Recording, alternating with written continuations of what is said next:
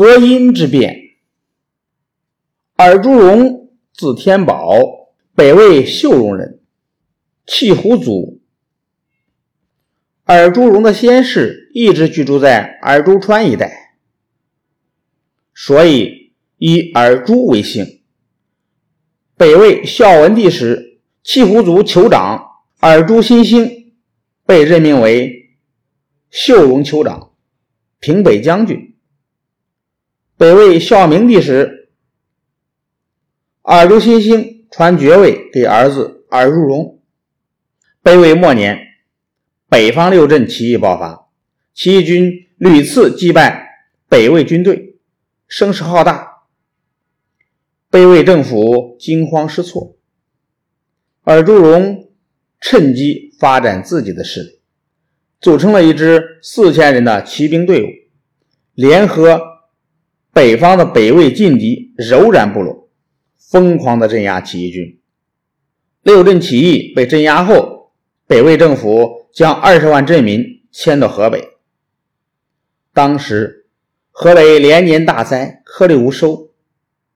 各种杜若周领导的镇民和河北农民举行了河北大起义。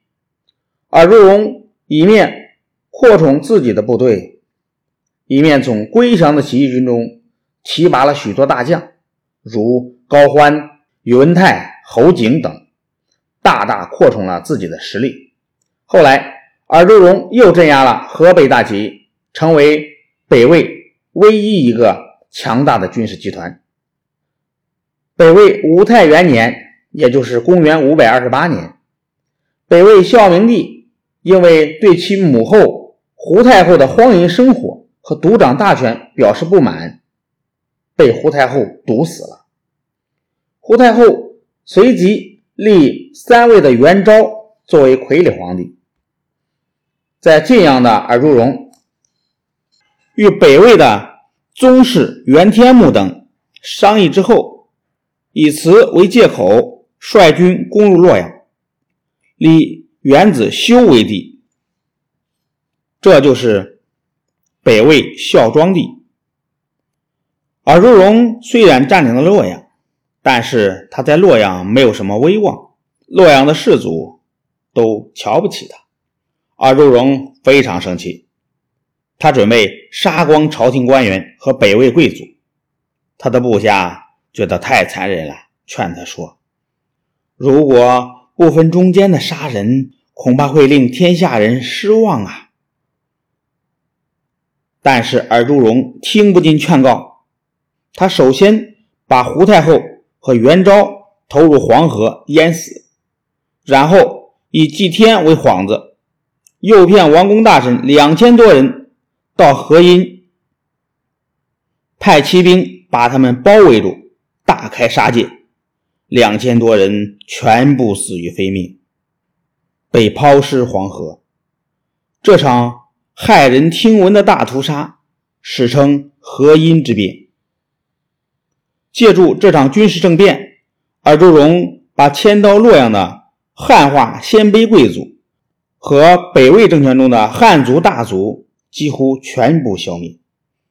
此后，尔朱荣的势力更加强大，完全控制了北魏朝政。他回到晋阳，遥控北魏政权。而朱荣发动河阴之变的时候，北魏宗室北海王。元昊、汝南王元悦、临淮王元绪和北魏的一些官员渡江逃到了南朝梁。公元五百二十八年十月，梁武帝封北魏北海王元昊为魏王，派大将陈庆之率兵送他回北方即位。公元五百二十九年。梁将陈庆之率军攻克了梁国。四月，元昊在居阳城南即位，改元孝吉。被魏孝庄帝与元天穆等贵族背渡黄河逃走，洛阳被梁军占领。元昊来到洛阳，改元建武。尔朱荣从晋阳率兵南下，到上党面见孝庄帝，随即渡过黄河，大败梁军。陈庆之和元昊被迫南逃，后元昊被俘杀。北魏孝庄帝重新回到洛阳，封尔朱荣为天柱大将军。尔朱荣权势熏天，封他的长子尔朱撒齐为太原王世子，任骠骑大将军、开府尹同三司。次子尔朱一罗为梁郡王。此外，他还安插一批亲信，担任朝廷和地方的重要职位，比如得力助手袁天穆被封为上党王，任侍中。录尚书事，北魏虽然还挂着袁家的旗号，但实际上已经成了尔朱家的天下了。但尔朱荣并没有就此满足，他开始阴谋篡位。当时北方少数民族有一个传统的选择君主的习惯，要想成为君主的人，必须铸铜像以请示天意。如果铜像铸成，说明此人受命于天，可以成为君主；如果铜像没有铸成，则此人不能成为君主。何因之变后，尔朱荣先后四次为自己铸铜像，但都没有铸成。他不死心，又让自己最信任的阴阳术士占卜吉凶，但是占卜的结果也不吉利。尔朱荣见天意如此，长叹一声，只好作罢。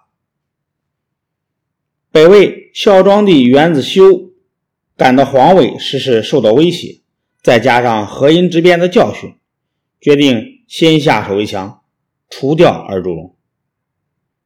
永安三年，也就是公元五百三十年九月，当尔朱荣例行朝见的时候。